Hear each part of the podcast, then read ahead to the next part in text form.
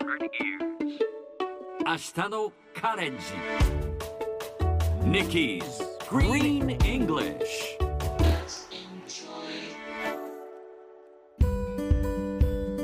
Hi everyone! ここからは地球環境に関する最新のトピックスからすぐに使える英語フレーズを学んでいく Nikki's Green English の時間です。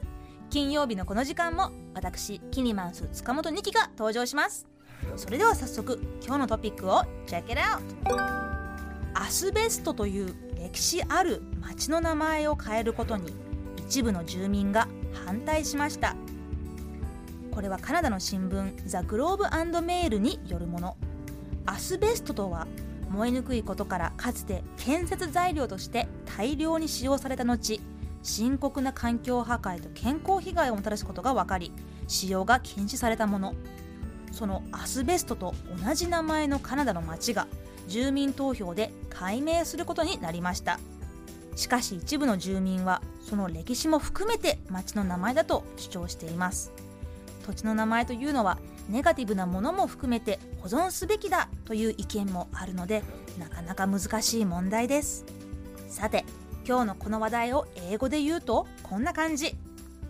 Some residents opposed change because the name asbestos is so full of history 今日はこの so full of をピックアップしましょう何々に満ちているという意味です今日の例文 so full of history 歴史に満ちているすなわち歴史ある町の名前なんですね例えば The concert hall was so full of energy コンサートホールは活力にあふれていた。こんな感じで使えます。ちなみにこの so full of 後に yourself himself あなた自身彼自身などが来ると途端にうぬぼれているという表現になります。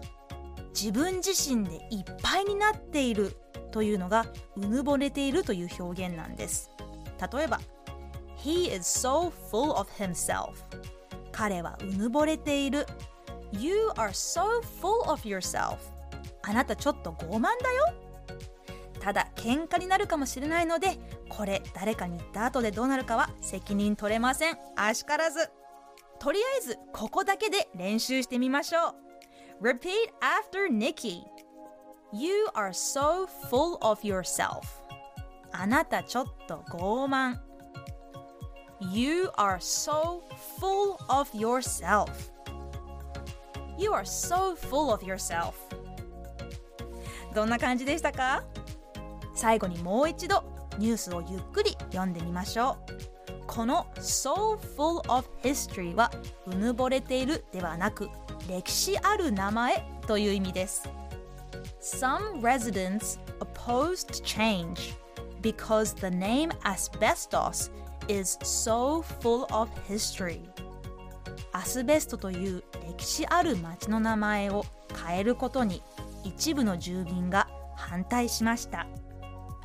Nikki's Green English 今日はここまで。